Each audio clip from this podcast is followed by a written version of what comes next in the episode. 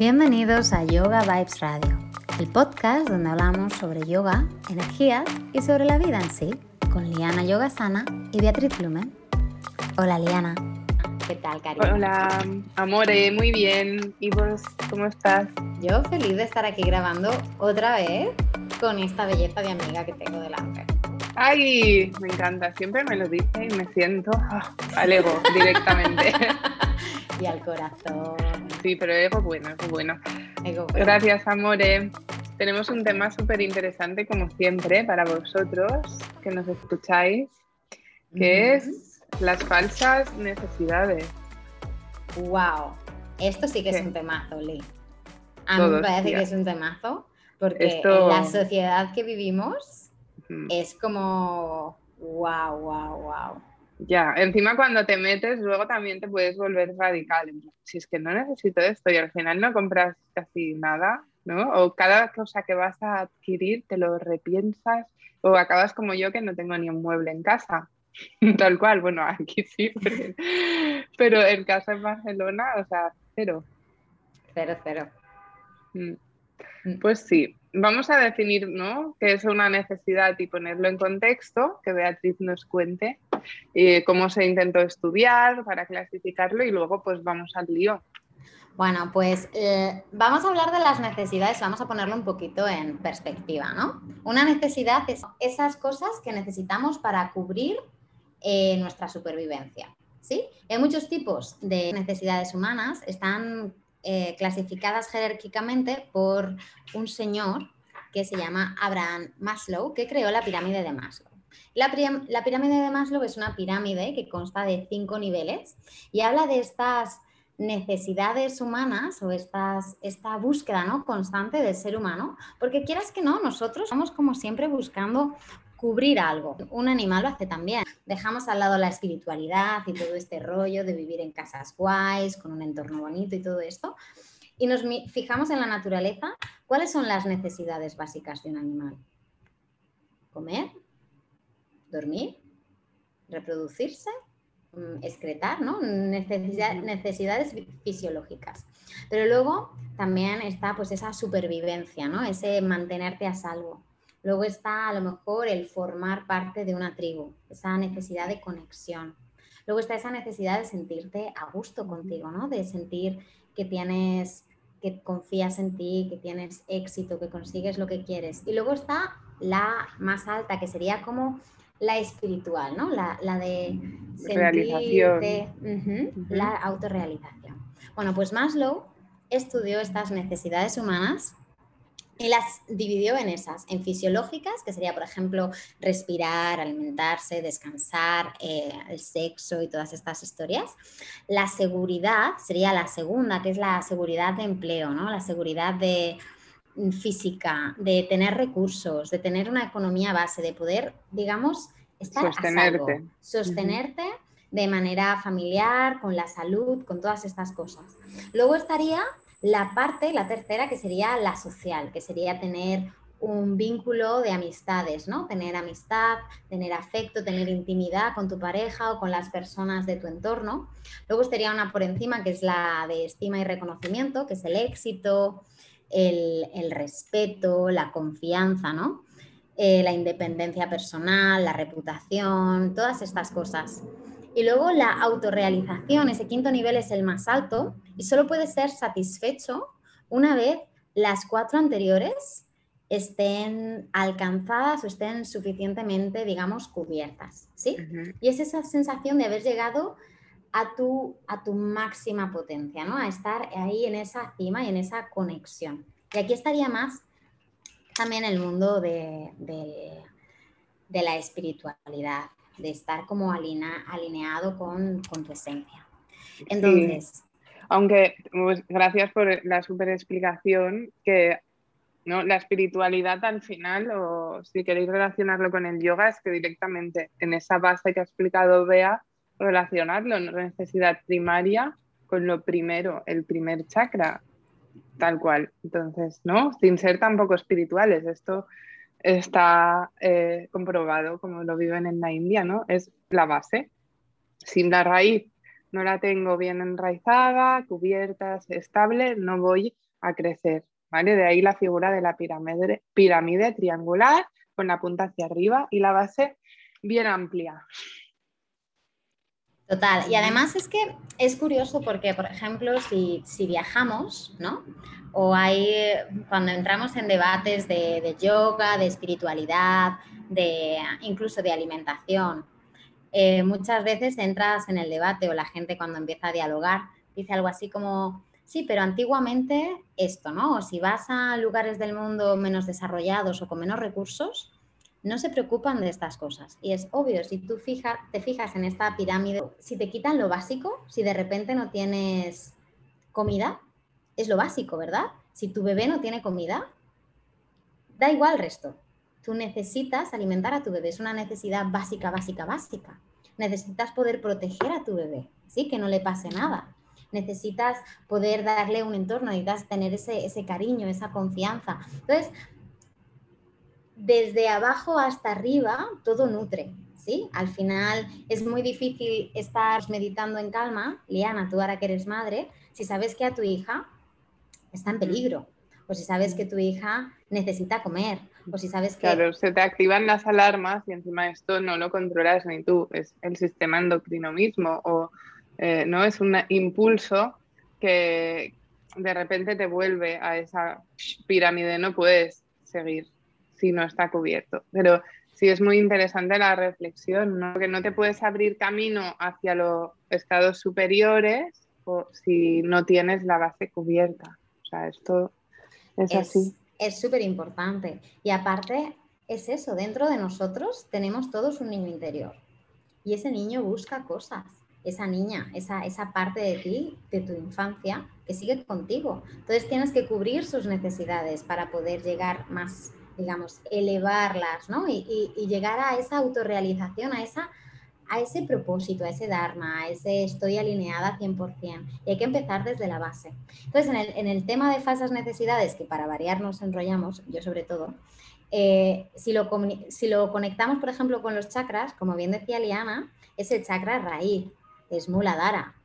Es tu raíz, es tu seguridad, es tu necesidad básica de supervivencia. ¿Qué ocurre aquí? Que esto es súper importante, creo, para conectarlo con nuestro tema, que es que nosotros hablamos desde, ¿verdad? Lo ha recordado, ¿no? Desde nuestra visión de que no nos falta nada aquí. O sea, mm, dime tú cuándo has pasado hambre la última vez. En cinco minutos que se te ha retrasado la comida en el restaurante, ¿no? Entonces, no es que no, no deseo esto a nadie, pero eh, acotemos un poco la real necesidad. Es decir, cuando yo tengo cubiertas y muy asentadas mis necesidades desde hace tiempo, no soy capaz ni siquiera de realmente hacer, ¿no? mirar bien hacia lo que realmente necesito como irresistible, ¿no? Para poder sobrevivir, para que no haya carencia.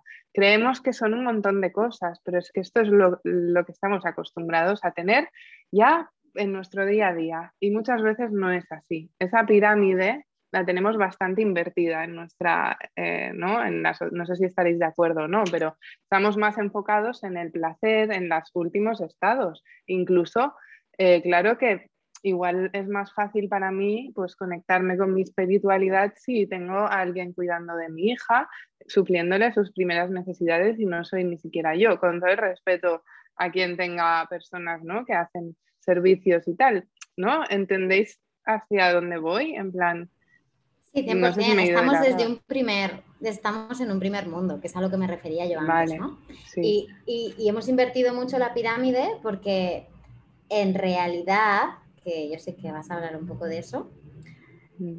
no tenemos cubiertas las necesidades básicas o no tenemos conciencia. Eso, conciencia de lo de lo cubiertas que están las necesidades y vivimos, nos movemos desde un punto de carencia. Y ya te dejo que sigas tú, que yo he hablado mucho. Bueno, es que esto, a ver cómo lo resumo. Tú has introducido la figura de la niña interior y ahí es interesante ver también. Cuando en mi desarrollo como individuo y energético, ¿no? He tenido un instante de carencia, es decir, sabéis que estamos programados cuando nacemos para llorar y que nos oigan desde lejos para no pasar hambre. O sea, es el primer programa que tenemos en la mente. Si en ese, ¿no? En ese llanto ha habido en algún momento eh, una emoción de soledad, nos hemos enfrentado a estas cosas, de repente hemos conectado, imaginaros, ¿no? Lloro, lloro. Lo primero que pasa es que me ponen algo en la boca dulce y paro de llorar. Ocurre esto mil veces durante unos años, mientras me voy desarrollando, ¿qué pasa? Que cuando soy mayor he conectado la necesidad de comer con algo emocional. Entonces, pienso, mi cuerpo ha entendido que necesita para estar eh, seguro, para no estar gritando, ¿no? Eh, porque no es que tenga hambre, para estar seguro necesita comer. Y de ahí vienen desajustes por falsas necesidades. Y estas son creencias que tenemos ya adquiridas desde hace tiempo, pero es que esto es un tema muy profundo y podemos simplificarlo, ¿eh? En plan, eh, seguro que te has ido de vacaciones con tu mochila. Has metido 15.000 cosas pensando, ¿y si tal? ¿Y si me pasa tal? Situándote, ¿no? En ese estado de carencia de, voy a ir a tal sitio, si no tengo una camiseta manga larga, pues igual tal y cual, y, si no, y si, y si tengo tiempo libre, entre comillas, y, y, puedo leer pues un libro, y si este no me gusta, pues otro, y acabas con 15 millones de cosas que ni has sacado de tu mochila después, ¿no? Eso nos ha pasado a todos seguro. El que te llevas una maleta llena de cosas y luego te pones las mismas tres cosas toda la semana y dices, hola, ¿qué hace? Ahora voy a tener que lavar toda la ropa porque está toda revuelta, pero he usado tres. ¿Para qué narices me he tirado tres horas haciendo la maleta? ¿Para qué narices he cargado eh? con todas estas cosas en vez de venir libre? Porque con lo justo, con lo necesario, con lo que necesito de verdad. Y es, voy a aprovechar, voy a meter ahí garra, a, que has hablado de, la, de, las, de las creencias, ¿no? Estas limitantes que tenemos. voy a aprovechar para meter un pequeño, un pequeño inciso. En tu cerebro, tu cerebro es brutal, y a mí me parece que nuestro cerebro es maravilloso si sabemos usarlo, ¿no? Y sabemos usarlo a nuestro favor y el yoga y la meditación nos ayudan a eso, a eliminar ruidos y a centrar, ¿no? A eliminar esas fluctuaciones mentales que son las que nos desvían. Y en esas, en esas eh, creencias limitantes hay, puede haber un sentimiento de carencia, que esto lo hablábamos Liana y yo antes, y puede ser incluso un sentimiento de carencia heredado. ¿Por qué? Porque mm, eh, venimos, nuestra generación, o la generación de Liana y mía, viene más o menos en un momento en el que, como hemos dicho, tenemos absolutamente todo lo que necesitamos y más. Y nos creemos que nunca tenemos suficiente y necesitamos más. Por un lado, las estrategias de marketing y la manera en la que los medios gestionan nuestra mente es brutal. Un aplauso desde aquí, lo hacéis muy bien. Y por otro lado, venimos también, somos la herencia de, de otras generaciones que han pasado una guerra y una posguerra.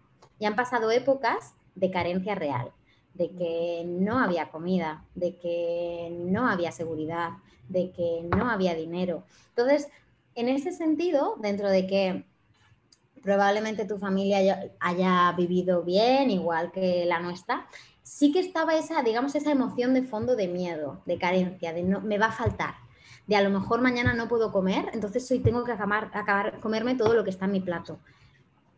A lo mejor mañana no puedo no sé qué y tengo que bla, bla, bla. ¿Y qué pasa? Que eso lo heredamos, ¿no? Cuando generalmente todos tenemos heridas y nos movemos desde ellas, ¿no? Proyectamos. Entonces, si yo tengo una herida de carencia y en el fondo de mi corazón tengo ese miedo de que me va a faltar, a mi hijo o a mi hija, ¿cómo le voy a educar? Claro.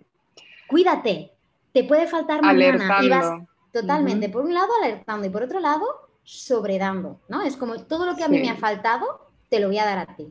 ¿no? Como cuando tienes una pareja y tú no te quieres, todo el amor que no me doy a mí, te lo doy a ti. ¿Qué pasa con esto? que en realidad en el fondo de nuestro inconsciente está esa sensación de que no tenemos suficiente, de que necesitamos más. Y en vez de vivir en la abundancia, vivimos en la carencia. Y aquí el pequeño inciso que iba a meter de nuestro maravilloso cerebro, tenemos un sistema, el sistema reticular o el sistema de activación reticular ascendente, que es una parte de tu cerebro que hace una especie, de, es como un radar, ¿vale? Estamos rodeados de cientos de miles de estímulos, de millones incluso, y tu cerebro no puede responder a todos, ¿sí? Porque ahora mismo lo mismo, estás escuchando ruidos de coches, eh, la luz, el no sé qué, a lo mejor un vecino hace no sé cuántos, la vibración de la lavadora, el de repente tienes hambre, no sé. Entonces, son demasiados estímulos y tu cerebro necesita mm, acortar, ¿no? Si te dan estímulos de todo, te da dolor de cabeza. Vale, acortamos. Entonces, este sistema esta parte de tu cerebro que hace como un radar y busca lo que tú necesitas. Ojo, lo que él cree que tú necesitas desde el programa que tiene. Si tú estás programado en carencia, él te va a dar eso, te va a dar cosas para que tú no estés en carencia, entonces te vas a estar previendo con miedo. Uy, ten cuidado con esto, uy, ten cuidado con la otra, uy, ten cuidado con no sé qué. ¿Qué pasa? Que si tú estás en sensación de carencia, vas a atraer eso, ¿no? Porque es como un radar. Tú vas a buscar y como buscas, atraes. ¿Qué pasa? Que si ponemos conciencia, nos trabajamos ese primer chakra, ese muladhara chakra, ese tengo todo lo que necesito, soy capaz de eliminar esas falsas necesidades, trabajar este llama tan guay del desapego. Confío, confío, la palabra confío. Confío, totalmente. y, conecto con esa gratitud de tengo todo lo que necesito y estoy agradecido. O imagínate qué, forma de, que tu mente busque cosas tan diferentes, de buscar miedos y situaciones de las que protegerte y momentos en los que te van a faltar cosas, a buscar esas sensaciones y esas situaciones de agradecimiento y de plenitud. Claro, y eso es, lo que va a expandir. Y de hecho, ni siquiera, gracias por la explicación esta, que es increíble, mm, para conocer nuestras las tendencias de la mente, ¿no? Pero es que cuando los programas que te han puesto siempre estarán, ¿no? Pero cuando no te gestas desde esa sensación de carencia, ¿no? Es que no, no ves ni que exista. Eres bastante más libre de crear en abundancia porque no piensas en que te va a faltar, ¿se entiende? Entonces, esto soy muy consciente porque amo y adoro a mi familia y a mi madre, pero somos muy conscientes de que nos hemos gestado en el, uy, ya verás, uy, ya verás, aprovecha que estás estudiando, que cuando trabajes solo tendrás dinero para el alquiler y ya, que la vida está muy cara. Además es que, no, esta taza se puede volver a pegar porque ¿para qué la vas a tirar? Si tal, a ver, que no digo de estar tirándolo todo, pero no, en ese miedo o carencia de que nos falte, vamos, seguro que lo reconocéis, la acumulación, ¿no? un saludo a mi madre desde aquí, con amor. Hello, madre. es que por eso yo estoy en el otro extremo ahora. Porque, totalmente, totalmente. Es que, por favor, o sea, no eh, voy a acumular cosas que no necesito por miedo a que me falten. Voy por la calle y voy recogiendo trastos. ¿Para qué necesitas trastos que no tenías ayer y eras feliz? ¿Por qué necesitas? Por si acaso. De repente es súper necesario, porque siempre puede, nunca se sabe, nunca se sabe también con amor, ¿no? Porque gracias a la intro recordamos que vienen de otro momento, que nosotros no sabemos cómo hubiéramos sido en otro contexto y estamos pues en el lado opuesto totalmente, en demasiadas. Pero eh, también fácil todo. Es eso, es, conectar, ¿no? Yo, por ejemplo, este, este desapego, esta falsa necesidad, me la trabajé mucho cuando me fui de España y, y empecé a viajar.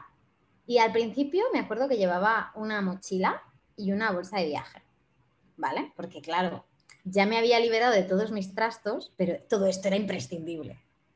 Y después de dos meses me di cuenta de que esto imprescindible había usado la mitad de mi ropa y la mitad de las cosas. Y dices, ¿para qué narices estoy yo cargando con toda esta, entre comillas, tapar los oídos, mierda? Cuando en realidad no lo necesito, no es necesario. Y cuando te mm. liberas es como tienes esa sensación de, despacio, bueno, porque no te roba energía, no es te roba tal cual, o sea, te lo quitas de la mochila, queréis un ejemplo más gráfico. te lo quitas y tus dos bolsitas empiezan a ser una y cada vez menos. Y así también, ¿no? Aparigraja en los llamas y llamas, conectándolo con el yoga, eh, crear espacio, o sea, desapegarte y empezamos con lo material, ¿eh? pero que después es, me desapego de relaciones tóxicas, vinculándolo con nuestro podcast anterior, me desapego de lo que no me hace bien, de mis, ah, también de mis tendencias, de mis hábitos tóxicos, empieza a adquirir otro nivel más sutil todo esto, ¿vale? Que no es solo las falsas necesidades, es ir quitando capitas. Pero las falsas necesidades es eso, es, estamos hablando ahora mismo de cosas físicas, ¿no? Pero la, la energía de carencia o la energía de abundancia es aplicable a todo, como dice Liana. O sea, desde lo físico, ¿no? Además es, es, es, curioso porque cuando aprendes a gestionar el desapego con lo físico, empiezas a ver esa posibilidad. Y luego lo puedes aplicar a otras cosas, ¿no? Me desapego de esta relación a lo mejor que no me hace bien, ¿no? esta relación tóxica que hablamos. O me desapego de esta rutina que me roba espacio. A lo mejor estás haciendo algo que es nocivo para ti y puedes liberar esa, entre comillas, necesidad que te has impuesto. O puedes liberarte de un objetivo que tu ego se ha puesto y que te roba más energía que dártela. Está genial tener objetivos, está genial querer eh, evolucionar y crecer, pero es importante saber hacerlo desde esa abundancia, ¿no? desde ese ser, en vez de desde la herida, Sí, claro, desde qué me va a faltar y los miedos, de nuevo relacionado con lo que hablábamos al principio, ¿no?